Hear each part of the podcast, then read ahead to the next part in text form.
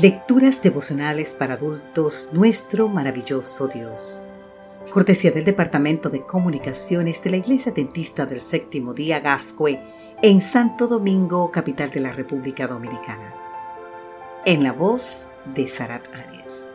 Hoy, 16 de septiembre, el Supremo Alfarero. El libro de Jeremías, capítulo 18, los versículos 3 y 4 nos dicen, yo me dirigí a la casa del alfarero y lo encontré trabajando sobre el torno. La vasija de barro que él hacía se deshizo en sus manos.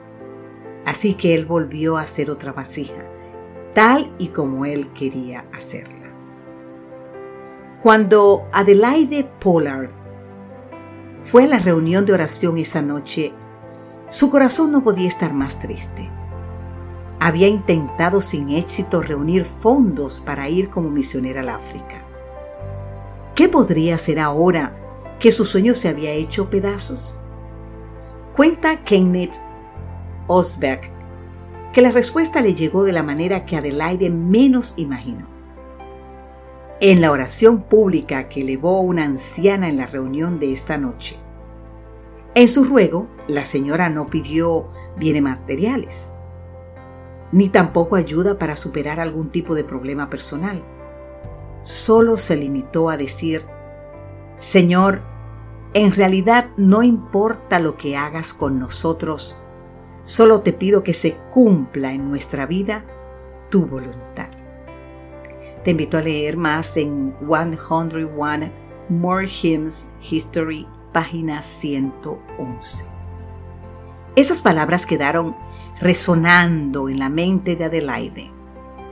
Cuando regresó a su casa, buscó en su Biblia el libro de Jeremías. Ahí leyó las palabras de nuestro texto de hoy, tal y como él quería. Ahí estaba lo que Adelaide necesitaba escuchar. El supremo alfarero tiene poder para hacer con la arcilla como él quiera, y su voluntad siempre será lo mejor para sus hijos. Esa misma noche, antes de retirarse a descansar, Adelaide comenzó a escribir, Cúmplase, oh Cristo, tu voluntad. Solo tú puedes mi alma salvar. Cual alfarero, para tu honor, vasija útil hazme, Señor. Una estrofa siguió a la otra, y antes de mucho tiempo, Adelaide le había dado a su oración la forma de un himno. Cúmplase, oh Cristo, tu voluntad. Este himno aparece en el himnario adventista con el número 245. Querido amigo, querida amiga, hoy quiero que las palabras de este himno se conviertan en mi oración y en tu oración. Al comienzo de este nuevo día, Quiero que mi vida sea como el barro en las manos del Supremo Alfarero. Quiero que su voluntad se cumpla plenamente en mí y en ti, aunque esto signifique que tenga que renunciar a mis sueños más preciados. Ahora bien, ¿es esta también tu oración? ¿Es esta también tu petición? No sabemos ¿Qué está delante de nosotros. Y nuestra única seguridad reside en caminar con Cristo,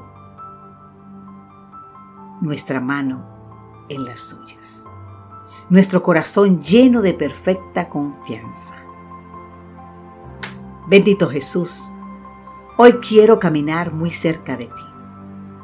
Tómame, Señor, de la mano y guíame.